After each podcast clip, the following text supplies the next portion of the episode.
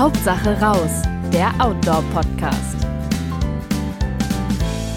Hallo und herzlich willkommen zu einer neuen Folge von Hauptsache raus, dem Podcast des Outdoor Magazins. Mein Name ist Katharina Hübner, ich bin Redakteurin bei der Outdoor und bin der Host der heutigen Sendung.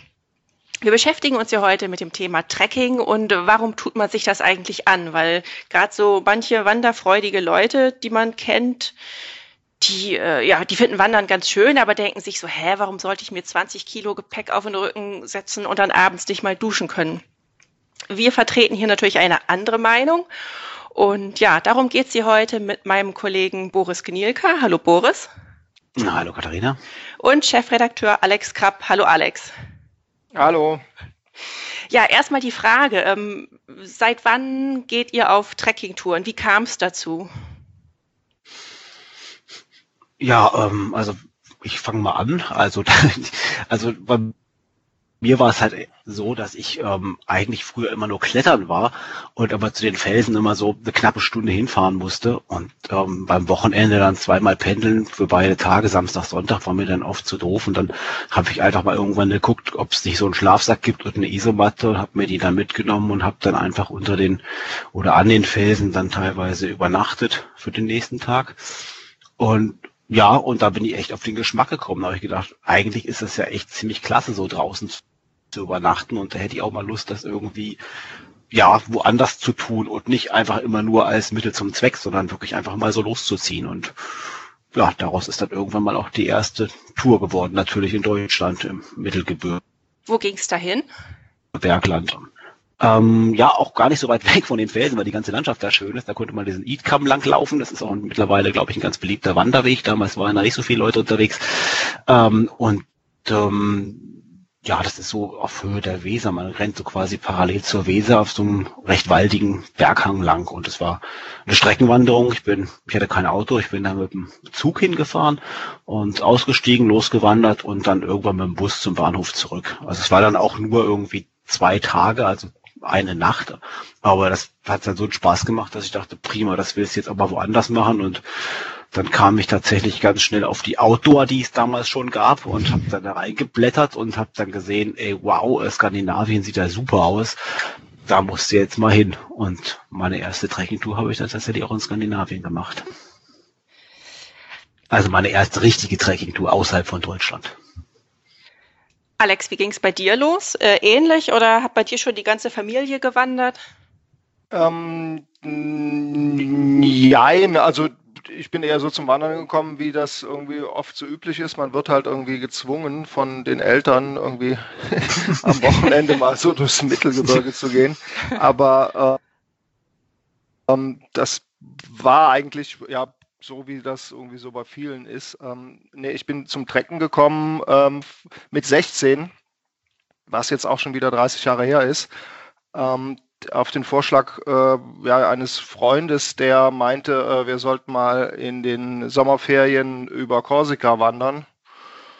Und ähm, da habe ich zugesagt und bin mitgekommen und dann haben wir den äh, GR20 da auf Korsika gemacht. Und das war meine erste Trekkingtour.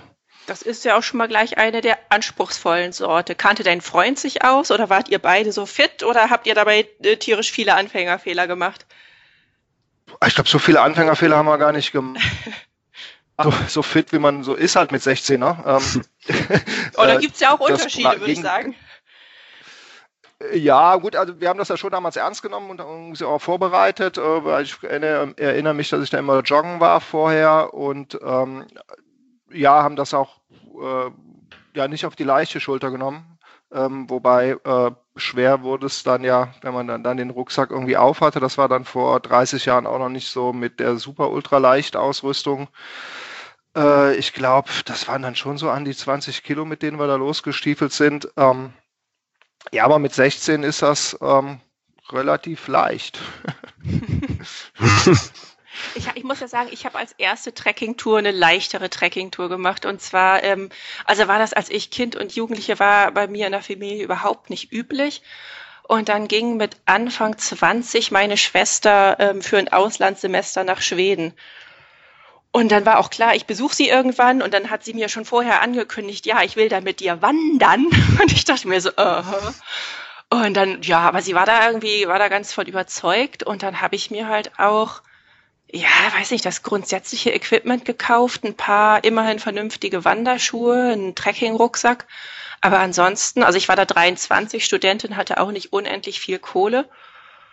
Und das war dann schon so, äh, statt einer Funktionsjacke hatte ich so ein Bundeswehr-Poncho von meinem Vater, also ein Regenponcho. Den konnte man auch gleich über den Rucksack machen, sah dann aus wie quasi Modo, aber das war ja egal. Und, und ich weiß auch noch, dass ich, ich weiß nicht, ich bin auch in Jeans gewandert, immerhin mit Stretch-Jeans. Mhm. Aber ähm, das war jetzt auch nicht so was Anspruchsvolles. Also das war der Sörmlandsläden vor den, Store, äh, vor den Toren Stockholms. Wir sind da irgendwie ein kleines Stück mit der Bahn rausgefahren und dann, ja, auch moderate Strecken gewandert, aber toll war es schon irgendwie so. Also ich kann es ja halt so überhaupt nicht. Den ganzen Tag unterwegs sein und dann dieses Gefühl, wenn man den, keine Ahnung, 15 Kilo Rucksack absetzt, plötzlich hat man das Gefühl, man wird losfliegen. Das war schon, war schon eine coole Sache. Ja, es war, es war auch meine Schwester, die mich äh, damals auf das Outdoor-Magazin gebracht hat. Das hat sie mir irgendwie an einem Bremer Bahnhofskiosk gezeigt und so meinte so, ja, guck mal, das ist die Outdoor. Da stehen manchmal ganz gute Sachen drin. ja, aber das ist eine andere Geschichte. Ja, genau. Äh, mhm. Wie ging es dann weiter? Also ja, ihr habt beide äh, sozusagen Blut geleckt und dann wurde das eine regelmäßige Urlaubsform oder Passion oder ähm, ja, also, auf jeden Fall. Also ähm, wenn man einmal in Skandinavien war, also mich hat die Landschaft da eigentlich ziemlich gleich in den Bann gezogen. Ähm, dazu kam erschwerend, muss ich sagen, ich wollte eigentlich mit einem Freund, das ist meine erste Trekkingtour mit einem Freund machen, der hat aber kurz vorher gekniffen. Und dann hatte ich aber schon das Flugticket und dann habe ich gesagt, so, nee, das machst du das trotzdem. Also meine erste Trekkingtour war auch gleich eine Solo-Tour und ähm, mit, glaube ich, ebenso schlechter Ausrüstung, wie ihr auch ähm, damals hattet. Also ich hatte auch nur eine Jeans an und von meinem ähm, von meinem Studentenjob habe ich mir damals ähm, zwar einen richtig guten Rucksack und Schlafsack gekauft, aber das Zelt war auch Murks. Ich war dann also hoffnungslos überladen. Ich bin nach der Saison losgelaufen. Ähm, also das war eigentlich totaler Käse. Ich habe die Tour dann auch abgekürzt, ähm, weil das Wetter ziemlich schlecht war. Das hast, war Ende hast du dich September. Unter, hast du dich denn unterwegs tatsächlich auch gefragt, hä, warum tue ich mir das eigentlich an? Was mache ich hier? Äh, ja, schon in der ersten Nacht, ehrlich gesagt.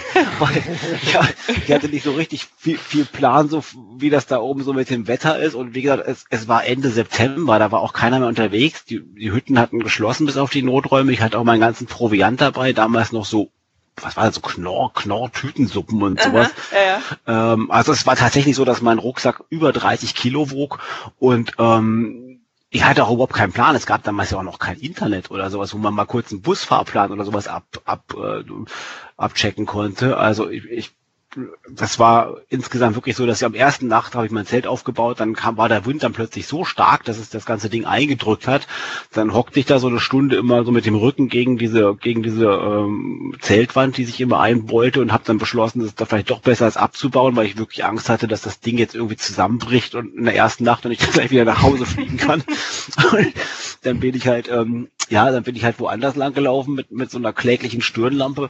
Äh, damals gab es ja noch keine LEDs ähm, und, und habe dann dahinter so einem fetten Stein dann das Ding aufgebaut. Das ging dann. Die nächste Überraschung war dann, dass ich, ähm, äh, das war im Kungsläden ich wollte aber runter zum Patilanta und den weiterlaufen. Da musste man ein Stück auch dann Bus fahren an der, der Stalolok, da heißt diese äh, Strecke nach Rizem, um da mit dem Boot dann überzusetzen. Und äh, der Bus fuhr aber gar nicht mehr und an dem ersten See, den ich zu crossen hatte, hing dann auch ein Schild, dass jetzt alle Boote eingezogen werden am 23.09. Und ich war zum Glück einen Tag davor da, sonst wäre ich über diesen See gar nicht rübergekommen. Der Bus fuhr dann nicht. Ähm, ja, der, dann kam ich an die Straße. Die nächste Überraschung war dann, dass der Bus überhaupt nicht mehr fuhr, weil es viel zu spät war im Jahr. Äh, da musste ich halt 30 Kilometer nach Riezem an dieser Asphaltstraße langlaufen. Die Straße endet da. Es kamen genau drei Wohnmobilfahrer, alle drei aus Deutschland an mir vorbei und nicht einer hat mich mitgenommen. Wahrscheinlich sah ich echt zu, zu fertig aus. Die haben wahrscheinlich Angst gekriegt, als sie mich gesehen haben. Ja, und in Rizem hieß es dann ja, ein Boot rüber zum Patilanterläden fährt nicht mehr. Also der See friert ja bald zu. Und dann, ähm, ja, habe ich dann eben umgeplant und bin dann wieder zurück nach Abisko gelaufen, eine ganz andere Strecke, als ich wollte. Ähm, aber die Landschaft, die war so toll, wenn man das auch noch allein erlebt. Ähm, da hat man ja überhaupt kein Ablenkungspotenzial. Es war auch fast niemand unterwegs. Also ich habe teilweise ja so drei Tage lang auch mal gar keinen gesehen. Und ähm, vielleicht insgesamt, gegen Ende habe ich ein paar Leute getroffen, aber das waren, ich glaube, es waren dann so zehn Tage und da habe ich, glaube ich, den Hüttenwirt in der Rizem-Hütte habe ich gesehen und dann noch kurz vor Abisko waren noch mal so zwei, drei Leute, die ich getroffen habe, aber ansonsten war ich komplett allein. Ich weiß nur, dass ich mich über eine Fliege gefreut habe, die äh, einen Notraum in der Winterhütte ähm, da in der Scheibe äh, rumtanzte, weil sonst gab es da irgendwie auch keine Lebewesen. Also ich habe oh keine anderen gesehen.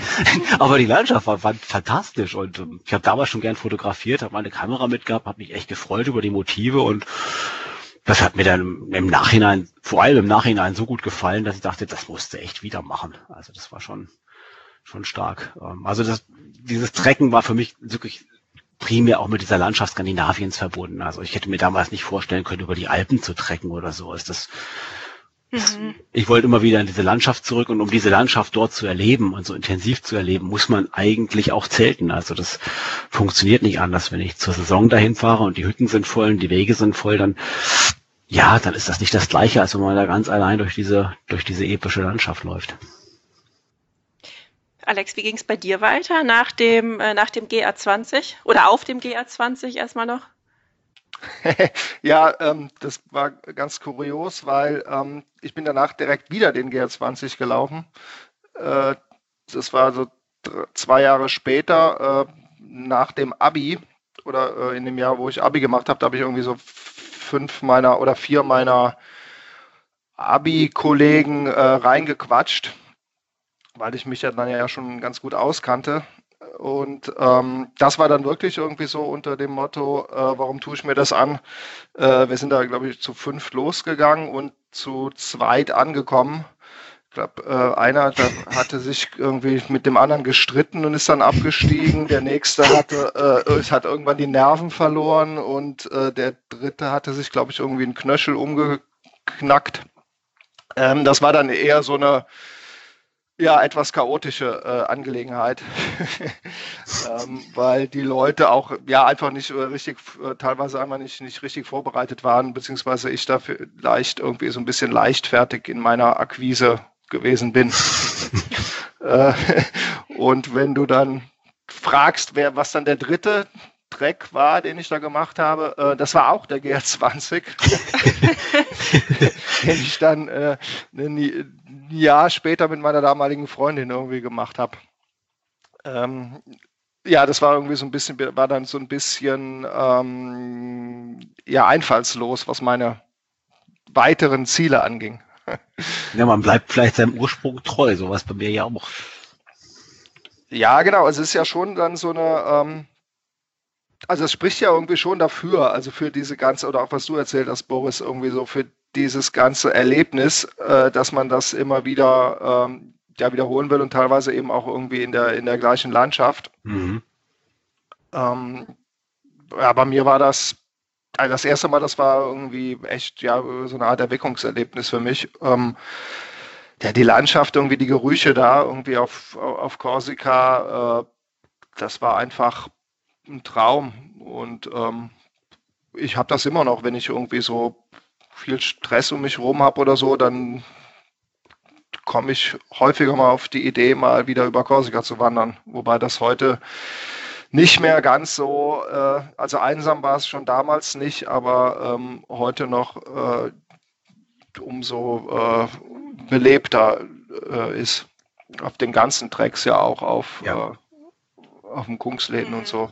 Ja, also man muss sich halt die richtige Jahreszeit dann vielleicht auch aussuchen, dann, wenn man genau. wirklich mal weniger los haben möchte.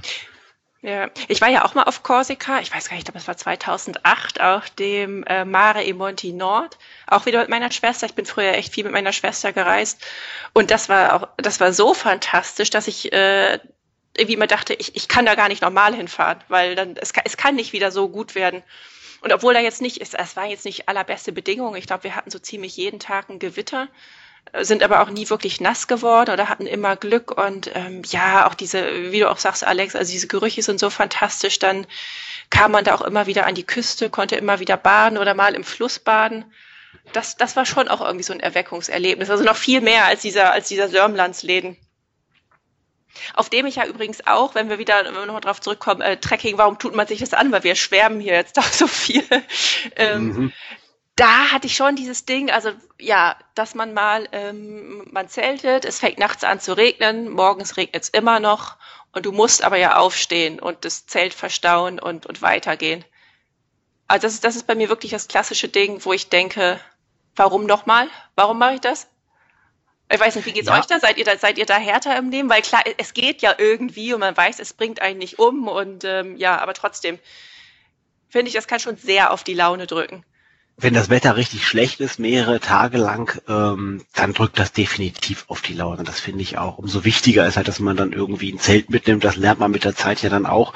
Und ich habe das zumindest dann auch ziemlich schnell begriffen, dass ich dann lieber noch mal ein Kilo mehr mittrage und dafür dann wirklich auch ein Zelt habe, indem ich dann, das habe ich auch ein paar Mal gemacht, auch als ich äh, mit meiner damaligen Freundin unterwegs war in Skandinavien, ähm, dass, dass, dass ich dann einfach den ganzen Tag im Zelt verbracht habe. Wenn das richtig geschüttet hat, habe ich gesagt, nee, dann bleibst halt einfach hier. Ich meine, das ist ja das Schöne am Trecken, dass man, dass man so frei in den Entscheidungen ist, dass man keinen Zeitplan folgen muss, sondern dass man sagt, hey, man baut natürlich von vornherein ein bisschen Puffer ein, weil man weiß, das Wetter kann einem einen Strich durch die Rechnung machen. Und ähm, dann macht das überhaupt nichts aus, wenn das Zelt genug Platz bietet. Geht man mal kurz raus, pflückt vielleicht ein paar Blaubeeren oder sowas, auch im Regen, knipst ein bisschen und kommt dann wieder rein ins Zelt, nimmt genug zu lesen mit, ähm, dann macht das auch richtig Spaß. Also von daher, man muss sich da nicht unbedingt beim übelsten Wetter rausquälen. Und wenn es dann doch mal weitergehen muss, weil irgendwann muss man ja auch mal wieder irgendwie die Rückreise antreten, ja, dann stimmt das schon. Das ist, das kostet natürlich Überwindung. Das ist eigentlich so mit der blödeste Augenblick. Bei Regen irgendwie aus dem Zelt raus und dann im peitschenden Regen das Zelt abzubauen. Also den Rucksack kann man ja noch im Zelt packen, alles halt rein bis auf das Zelt selbst und dann zieht man sich auch im Zelt die Regensachen an und dann geht man raus. Aber das ist wirklich der allerdürfste Augenblick eigentlich so auf, auf Trekkingtour, was, was ja. vielleicht so das Blödeste, was passieren kann, finde ich. Andererseits also ich freue mich auf Trekkingtour immer auf den Zeltplatz. Also manchmal denke ich, ich fahre da sowieso nur noch hin und laufe da nur noch rum, um abends einen geilen Zeltplatz zu haben. Also es ist das Zelten macht mir auch das Aufbauen des Zeltes und dann auch eben dieses davor sitzen, in die Landschaft gucken, kochen, bisschen was, vielleicht noch eine kleine kleine Spaziergang ums Zelt rum, ein paar Fotos machen. Das macht mir mehr Spaß als das eigentliche Wandern mittlerweile. Mhm. Also ich glaube, dass ähm, also was dieses Thema äh, schlechte Erfahrungen irgendwie dabei angeht, auch einem die Erinnerung einfach irgendwie eine Falle stellt, ne? Also oder beziehungsweise eben das äh, so ausixt, was dann äh, komplett schlecht war und man sich eher an das Schöne oder an die schönen Momente erinnert. Mhm. Ähm, also ich kenne das irgendwie jetzt auch wieder, äh, sorry, ich schon wieder irgendwie von Korsika erzähle.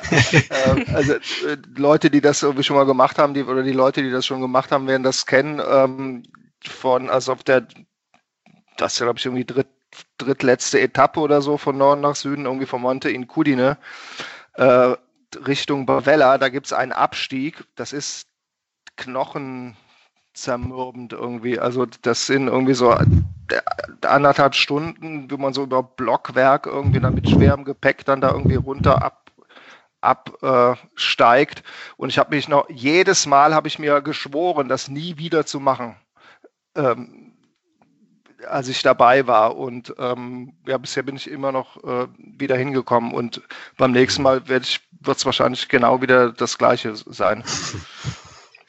Du, du schwörst dir die Etappe, die wieder zu machen oder wirklich den ganzen GR20 nicht?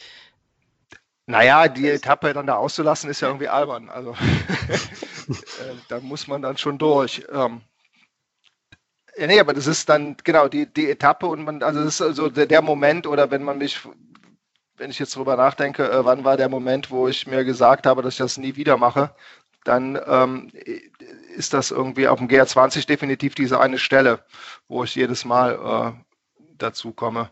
Und ansonsten sind das auch diese Wettererlebnisse, die man hat, ne? oder ähm, wo man denkt, oh Mann, jetzt bin ich hier irgendwie den vierten Tag in Folge, lade ich hier irgendwie durch ein Nebel und, und, und Regen, ähm, das führt natürlich irgendwann mal irgendwie zu so einer Grenze. Mhm.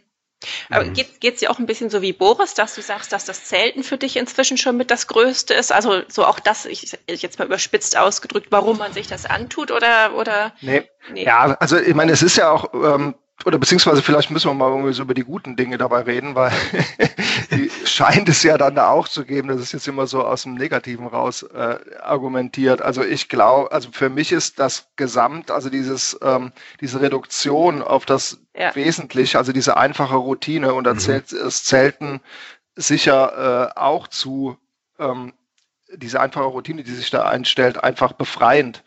Ähm, du hast halt ganz du musst morgens nicht groß überlegen, was du machst. Du mhm. hast irgendwie deine Handgriffe, die du machst. Du weißt, äh, wenn es gut läuft, die Richtungen, die du gehst und wo du abends irgendwie sein willst. Und ansonsten musst du nichts mehr, musst du dich nicht mehr äh, mit irgendwas beschäftigen. Du hast irgendwie den Kopf vollkommen frei. Und ähm, das ist, glaube ich, das, was was mir dabei äh, so einen Spaß macht. Und dann klar, die Anstrengung kommt dazu, irgendwie die Endorphine, die dabei irgendwie ausgeschüttet werden. Aber auch eben dieses Reduzierte, äh, jedes Wasser trinken ist ähm, einfach irgendwie ein Hochgenuss. Wenn man irgendwie durstig ist, ähm, das schmeckt intensiver das ist so das, das Gesamterlebnis und auch irgendwie ist es ja auch ein sehr also für mich immer irgendwie ein sehr gutes Gefühl, dass ich weiß, ey, ich komme jetzt hier irgendwie in der Wildnis für mich allein klar. Mhm. Das ist so eine mhm. Art, äh, ja, wie nennt man das, irgendwie Selbstwirksamkeit. Ja. Äh, mhm. Selbst, ja. Selbstwirksamkeitserfahrung oder so, dass man sagt, hey, ich brauche eigentlich nichts, ich komme irgendwie klar mit mir und der Welt. Mhm, das finde ich auch. Also das ist diese Reduktion aufs absolut Notwendige, aufs Essentielle, ähm, die ist halt echt extrem angenehm irgendwie auch. Und das ist, ähm, ja, man merkt halt einfach mal, mit wie wenig man dann doch letztendlich auskommt. Zu Hause ist man umgeben von Schnickschnack und Gedöns und, und, und Elektronikkrams und muss ständig irgendwie so einen Alltag organisieren und da merkt man, hey, es geht auch eigentlich anders. Du gehst halt einfach und abends ja, baust dann ein kleines Häuschen auf, futterst und gehst am nächsten Tag weiter. Das Wasser schiffst einfach aus dem nächsten Bach oder filterst es zur Not. Und mehr brauchst du eigentlich gar nicht. Auf langen Touren kommt dann natürlich dann irgendwann auch, und das genieße ich schon auch ein Stück weit, diese Freude auf den Alltag dann auch irgendwie noch mit dazu, dass man sich wieder freut, irgendwie eine warme Dusche zu haben oder sowas. Oder mal irgendwas zu essen, was man auf Tour nicht mitnehmen konnte. Aber selbst das, finde ich, macht richtig Spaß und man weiß, man kriegt's ja bald. Also mhm. das ist, das, das gehört irgendwie mit dazu. Und ähm, was für mich auch noch ein ganz, ganz ja. wesentlicher Punkt ist, ja, ähm, das ist das ist wirklich diese, diese, diese Autarkie. Einfach zu wissen, ich kann, und deswegen liebe ich auch Skandinavien, ähm, ich kann hier zelten, wo ich will. Ich kann hier langlaufen, wo ich will. Ich muss mich nicht an Wege gebunden fühlen. Ähm, also da gibt es ja auch viele Regionen, wo es auch nur Pfade gibt. Da macht es besonders viel Spaß, weil man dann auch einfach mal gucken kann, hey, wo sieht's schön aus? Und dann geht man da halt einfach hin, wenn es da schön aussieht und guckt, was dann hinter der nächsten Bergkuppel äh, lauert. Also auch dieser Überraschungsmoment. Hier ist alles durchgeplant, Google Maps, ich kann überall alles abchecken, bevor ich dahin fahre, aber da ohne Netz kannst das eben nicht und dann wanderst du drauf los und, und bist gespannt, was, was kommt da hinter der nächsten Biegung, äh, wie komme ich über den nächsten Fluss. Ähm, das das finde ich einfach großartig. Also das, das macht schon richtig Spaß. Und dann eben, wie gesagt, das Zelten noch on top, was für mich eh eins der Highlights ist, ähm, das ist einfach unschlagbar. Da kann auch ein Kletterurlaub nicht mithalten. Ja, nee, und, und auch irgendwie so dieses Gefühl, also das Gefühl steigert sich ja, finde ich, also äh, so mit den Tagen. Also ähm, ich glaube, mhm. dass sowieso nach, mein, klar kann man mal, oder ist mir, bin ich jetzt schon viel häufiger gegangen, irgendwie zwei, drei Tage als jetzt äh, sechs, sieben Tage, aber erst so nach einer, einer Woche oder so, finde ich, ähm, hat man da nochmal ein ganz anderes A-Körpergefühl auch, weil man einfach ja, tagelang einfach irgendwie sehr reduziert unterwegs war. Ähm, der, das Gepäck wird leichter, weil ja mit jedem Tag man irgendwie fast anderthalb Kilo äh, Rucksackgewicht verliert, weil man das ja weg ist. Ähm, die, die Abläufe werden viel eingespielter, also man hat da von Tag zu Tag auch nochmal irgendwie so eine Lernkurve. Ähm, und also wenn ich da keine Ahnung, eine Woche oder auch zwei unterwegs war, bin ich irgendwie ein anderer Mensch, wenn ich zurückkomme. Mhm. Mhm. Ja, das dauert eine Weile. Es geht mir auch so. Also man, man kann zwar relativ schnell abschalten, aber so richtig drin im Rhythmus, da bin ich aber auch erst nach so drei, vier Tagen oder sowas. Dann, dann weiß man teilweise auch gar nicht mehr, der wievielte Tag jetzt gerade ist und es ist einem auch ziemlich egal. Äh, man wandert halt einfach so weiter und hofft, dass es immer ja weitergeht. Man sieht es dann nur an den schwindenden Lebensmittelvorräten, dass es dann irgendwann mal dann ja auch auf ein Ende zugeht. Und ähm, wenn man da so zwei, drei Wochen unterwegs war, findet man es dann vielleicht auch gar nicht mehr ganz so schlimm, weil man sich dann eben auch wieder auf das freut, was man früher eigentlich überdrüssig war. Ich muss sagen, was mir also bei der, bei der Einfachheit, da würde ich auch total zustimmen, dass das unglaublich befreiend ist und das auch so, ja, weiß ich nicht, auch sowas wie dann einen kleinen Abwasch machen oder so ist irgendwie, macht dann auch schon Laune, weil man muss ja sonst nicht mehr viel machen. So im Gegensatz zu sonst im Alltag. Und dann ist es aber auch dieses echt, dieses extrem lange draußen sein, so, so profan das jetzt klingt.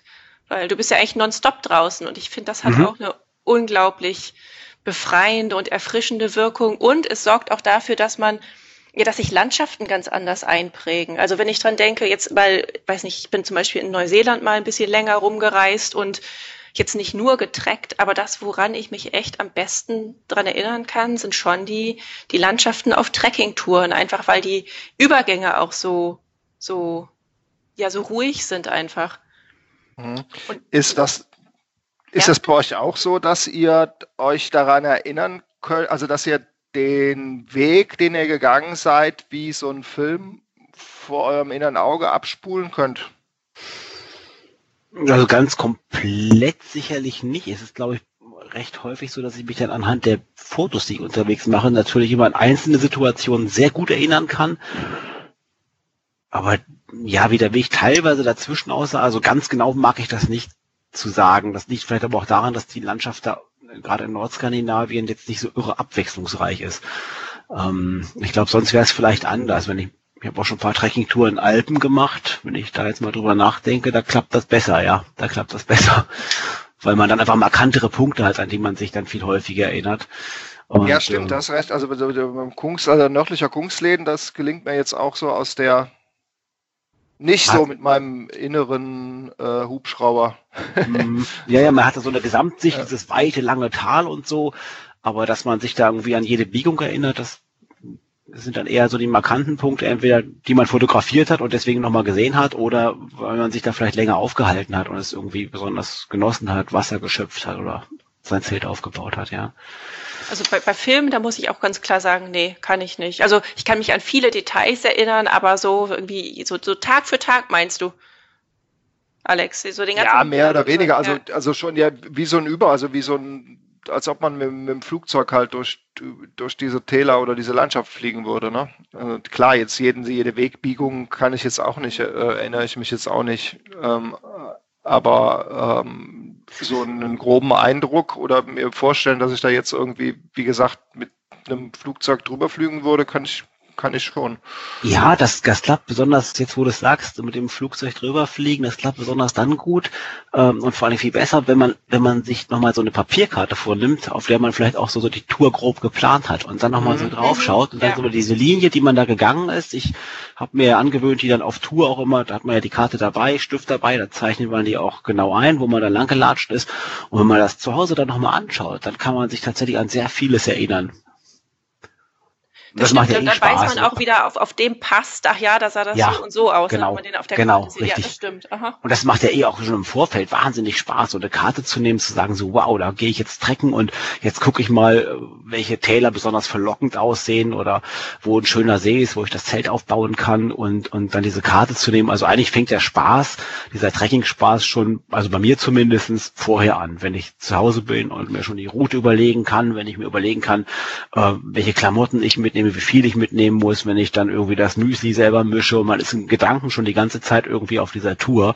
Das gehört irgendwie schon mit dazu. Also das finde ich ja. zumindest sehr, sehr erfrischend. Ich glaube, es gibt auch andere Meinungen dazu, dass man das Packen vielleicht als Last empfindet, aber mir macht das mhm. wahnsinnig Spaß. Das Auspacken ist doof, aber das Einpacken ist klasse.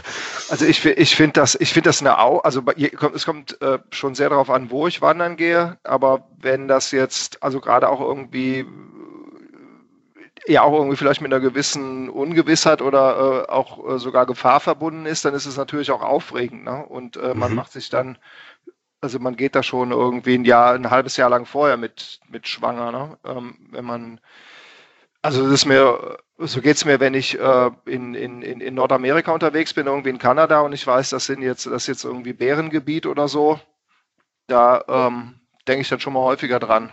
Äh, mhm. also mittlerweile auch hat man da ja auch irgendwie eine Routine und oder eine Erfahrung und äh, weiß, wie das ungefähr geht oder wie das dann oder kann sich vorstellen, wie das dann da aussieht und wie man sich verhält. Aber so die ersten paar Male habe ich mir dann auch schon immer irgendwie gedacht, oh Mann, jetzt äh, musst du da mit Bären campen.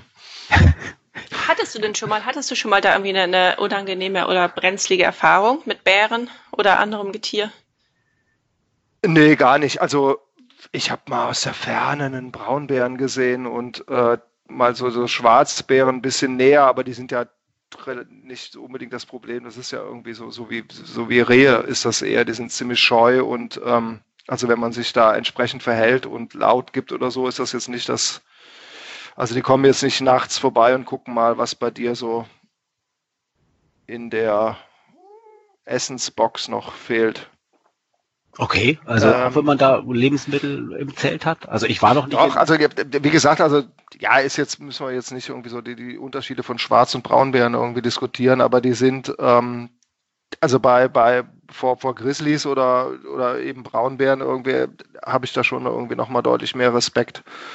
Mhm. Ähm, nee, also unangenehm, aber wir haben mal irgendwie so ein so ein äh, Stachelschwein hat uns mal erschreckt, irgendwie so nachts aus dem Gebüsch raus. Das war äh, ein bisschen unangenehm, aber ich bin da eigentlich relativ bisher ganz glimpflich davon gekommen. Wie groß ist so ein Stachelschwein?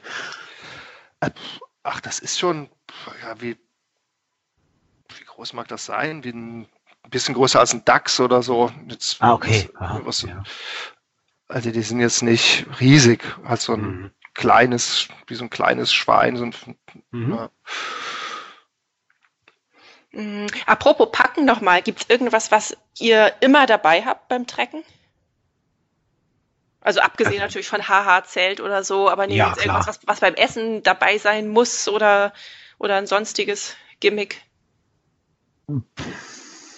Also ich finde Chili wahnsinnig praktisch. Also man ist da ja diese, also zumindest mache ich das und machen glaube ich mittlerweile die meisten diese speziellen Trekking-Tüten äh, aus gefriergetrockneten Gemüsezeugs, wo man nur heiß Wasser reinschüttet.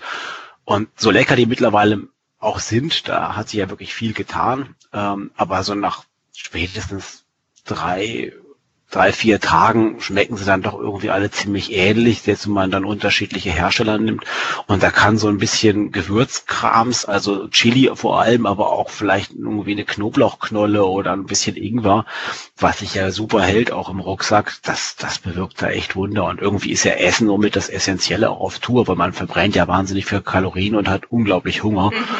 Und ähm, eine Erfahrung, die ich gerade auf der letzten Tour, die ich im Sarek gemacht habe, äh, ähm, die mir da in Erinnerung ist, die hat gezeigt, wie nützlich Chili auch sonst sein kann. Ich habe mich, mich da irgendwie verhoben ähm, oder irgendwie verlegen in der Nacht. Auf jeden Fall hatte ich Wahnsinns Kreuzschmerzen gehabt und nicht irgendwie so ein ABC-Pflaster nimmt man ja nicht mit. Das braucht man ja auch sonst ziemlich selten und nichts, was da helfen würde. Und da ist mir eingefallen, ich habe da noch die getrockneten Chilis und habe die dann einfach zerbörsert und zusammen mit so einer Handcreme zu so einer Paste gemacht und dann einfach auf den Rücken geschmiert. Das wurde so wunderbar warm. Also das war besser als jedes ABC-Pflaster. Also das Zeug ist echt ziemlich multifunktional sensationell. Mhm. Ähm, ich überlege gerade, äh, also ich glaube so ganz profan eine Tafel Schokolade irgendwie. Ähm, Mehr als eine, würde ich sagen. ja, das wollte ich jetzt nicht sagen. Äh, ja, was auch hilfreich sein kann, wenn man sich vielleicht noch irgendwas Besonderes vorgenommen hat, vielleicht irgendwie unterwegs noch auf irgendeinem Berg zu steigen, bei dem man nicht weiß, ob das auch wirklich funktioniert, dass man sich so ein kleines Goodie mitnimmt, sowas ist schon wieder was zu essen. Ich meine, vielleicht, gut, man kann sich ja auch ein kleines Fläschchen, was ich, so ein Schnapsfläschchen mitnehmen und so. Ich hatte damals ein Marzipanbrot mitgenommen, weil ich dachte, hey, wenn du da auf den, das war Sarik Jaka, der höchste Berg im, im Sarik, äh, wenn du da raufgestiegen bist, dann gönnst du dir zur Belohnung halt dieses Marzipanbrot. Und das war dann auch echt nochmal ein richtiger Antrieb, weil ich habe mir geschworen, das nur zu essen, wenn ich auf diesem Berg dann auch stehe.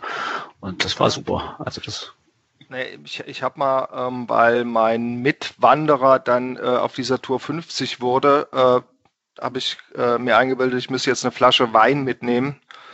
Und äh, das war aber dann äh, alles in allem so dermaßen anstrengend, die ganze Tour, dass ich den Geburtstag dann nach dem zweiten Tag vorverlegen musste und äh, wir den Wein schon am zweiten Tag getrunken haben dann. In der Glasflasche, ja? Ja, ja, das war ein bisschen optimistisch, aber er hat sich sehr gefreut. Ja. Ja, was auch hilfreich ist, was ich glaube ich jetzt auch immer mitnehmen werde, das mache ich jetzt seit einigen, seit der vorletzten Tour, ist ein Tarp. Ein ganz leichtes Tarp, was man so für die Mittagspause nutzen mhm. kann. Weil wir haben zu oft irgendwie schlechtes Wetter am Tag gehabt ähm, und wenn es nur irgendwie Nieselregen war oder dann kalter Winter zu und dann finde ich es echt immer ziemlich blöd, wenn man sich dann da irgendwie hinter einen Stein kauert und mhm. irgendwie sein Müsli-Regel mampft und ähm, wenn man schon eh den ganzen Tag läuft, dann kann man sich auch mal eine gemütliche Pause gönnen. Nur wenn das Wetter halt einen Strich durch die gemütliche Atmosphäre macht, dann bringt so ein Tab extrem viel. Ja. Das also da gibt's halt Modelle, also so für zwei Personen, da, da reicht ja so ein 800 Gramm Ding, da hat man die Trekkingstöcke dabei, braucht also auch keine extra Stangen, da nimmt man die Heringe vom Zelt, also man nimmt eigentlich nur so 800 Gramm mehr mit, hat aber einen super Wind- und Regenschutz und kann sich da richtig, und das wird auch richtig warm darunter, erstaunlicherweise, obwohl es ja nach vorne offen ist, aber man sitzt dann da windgeschützt und kann richtig gemütlich äh, seine Mittagspause abhalten, Müsli-Regeln mampfen, noch einen Kaffee kochen, ähm, also das nehme ich eigentlich jetzt ab ab ja seit zwei drei Jahren eigentlich ähm, regelmäßig mit ja das ist sogar ein ja so Survival Equipment bei ich kenne das so von von Wintertouren in in, in Lappland da nimmt man das oder sollte man das äh, immer mitnehmen eben aus aus dem gleichen Grund weil man mhm. äh, wenn man sich das umschlägt und äh, egal ob man da jetzt mitten in, auf einer äh, Wind äh, dem Wind ausgesetzt auf, auf einer äh, Eisfläche steht oder so und irgendwas ist los, man ist direkt irgendwie so aus dem Wind raus und es ist direkt irgendwie deutlich wärmer und ähm, ja, das ist ein, äh, mhm. Survival-Tool auch, ne? Mhm. Mal ganz ans andere Ende der Skala, also jenseits von Survival, wenn man jetzt überlegt, äh, was empfehlen wir Anfängern als erste Trekkingtour, wollte ich euch gerade fragen. Meine eigene Antwort wäre hier in Deutschland ein Trekkingcamp, oder? Mal so ein paar ja. Tage. Also jemand, der noch nie zelten war, das ist doch eigentlich ideal. Ja, also auf jeden Fall. Also ich habe ja das erst einmal gemacht. Das war ja letztes Jahr, auch ziemlich um diese Zeit jetzt, vielleicht ein paar Wochen früher, da diesen Forststeig gelaufen in, in Sachsen. Das ist ja so ein, so ein Trekkingcamp. Und das ist wirklich klasse. Also das kann man nur empfehlen. Man, in der Pfalz und im Odenwald, da gibt's ja mittlerweile einige. Ähm, man kann es relativ gefahrlos ausprobieren. Wenn man irgendwie merkt, das ist nichts für einen, kann man eigentlich jederzeit, ist man eigentlich innerhalb von ein, zwei Stunden wieder an der nächsten Bushaltestelle. Ähm, aber man hat trotzdem dieses dieses dieses Trekking-Feeling mit abends Zelt aufbauen und und ähm, ja auch Wasser schöpfen. Also zumindest das war es auch im Forststeig so, dass man dann Wasserfilter auch mitnehmen sollte, ähm, weil man halt kaum an Verpflegungsstellen vorbeikommt. Und wir haben das Essen für die ganze Zeit mitgenommen. Das war kein großer Unterschied. Natürlich in der Landschaft keine Frage. Es waren auch ein paar Leute unterwegs, aber voll war es auch nicht. Ähm, Finde ich auch, ja. Also da bietet mittlerweile Deutschland echt ein ganz, ganz gutes Angebot ja. an, an Touren. An vielen kann man ja sogar Feuer machen. Ist es auf dem Forststeig auch, oder? An manchen Übernachtungsstellen, die sind ja, ja fix, äh, äh, gibt es Feuerstellen, ja. Ja. Alex, was wäre dein Tipp sonst noch? Äh, das war, ich habe ich hab, hab gehofft, dass du mich jetzt nicht fragst. Weil, so, aber alles gesagt weil, ist, oder? Weil mir fällt, mir fällt da irgendwie nichts Besseres, ja. Äh, auch nichts äh, Besseres ein. Das finde ich schon einen sehr guten äh, Einstieg. Ich meine, klar kann man sie, klar in den Alpen ist es dann meistens ohne Zelt, ne? Mhm. Mhm. Ähm, Wobei das geht auch im Allgäu, ähm, aber das ist wirklich schwierig, da Plätze zu finden. Ne? Das habe ich ein paar Mal versucht und im Sommer sind die Kühe auf den Weiden, das wären halt tolle Zeltplätze, aber das kann man dann vergessen und Ja, und abseits des Sommers macht es keinen Spaß. Da liegt entweder noch Schnee oder schon wieder Schnee. Und, ähm, ja, und vor allem, du darfst es ja eigentlich offiziell nicht. Und wenn du dann, es wenn, wenn du nicht, dann das genau. erste Mal unterwegs bist, dann willst du ja vielleicht Genau. auf der sicheren Seite sein. ja, nee, das ist ja auch immer so ein bisschen schuld. Da muss man gucken, dass es dann irgendwie, dass man es nicht zu früh aufbaut und so. Also das stimmt, ja. Mhm. Das, also Deutschland hat auch die perfekte Topografie. Es ist nicht zu steil, weil Trecken in den Alpen, ich, also ich mache das nicht mehr. Also habe ein paar Mal gemacht und äh, obwohl wir aufs Gewicht geachtet haben, selbst mit 15 Kilo Rucksack, ähm, das, die Höhenunterschiede sind einfach zu krass mit dem Gepäck und dann teilweise auch der steinige Untergrund. Ja, also das macht vielleicht mit 20 noch richtig Spaß, aber dann irgendwann möchte man vielleicht auch weniger steil unterwegs sein. Mhm. Ja, genau. Ja, vielleicht noch einen Tipp auch für, für Leute, die jetzt nicht irgendwie direkt irgendwie nach Lappland äh, fahren möchten und da irgendwie so, dass die ganz große Weite, also es gibt ja auch in den, in, in den Südschweden oder so ähm, genügend Infrastruktur, äh, wo man auch entweder mit Zelt oder man äh, läuft irgendwie zu so Unterständen. Mhm. Stimmt, da gibt es auch Ähm, diese einfachen Schutzhütten ganz oft, ne? Das sind äh, einfache Schutzhütten oder manchmal einfach auch nur äh, ein Dach irgendwo im Wald, äh, unter dem, das man sich legen kann und mit einer Feuerstelle. Also da gibt's in den gro größeren Nationalparks oder auch äh, in, in, in Natursch anderen Naturschutzgebieten äh, in, in Schweden eine große Auswahl, geht auch mit Kanu. Das ist das, was mir da jetzt noch als, als Einstieg einfällt. In Südschweden, oder das ist, glaube ich, fast schon Mittelschweden, gibt es ja auch den südlichen Kungsled, der ja deutlich weniger bekannt ist als der nördliche und auch äh, deutlich seltener besucht wird.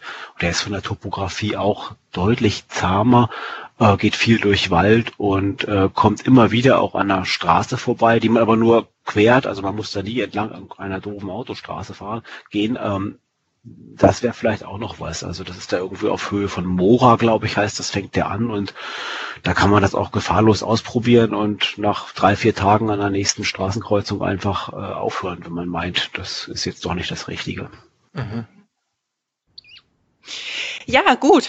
Dann hoffe ich, dass wir bei euch Hörern da draußen, bei ein paar von euch, das Interesse am Trekking wecken konnten und ihr vielleicht im Jahr 2021 das einfach mal ausprobiert. Ähm, was ich am Anfang ganz vergessen habe zu sagen, wir haben uns hier über Skype unterhalten. Deswegen vielleicht nicht der 1A-Ton. Ansonsten, äh, Boris, Alex, vielen Dank. Das war sehr interessant, was Mhm. ihr sozusagen hattet.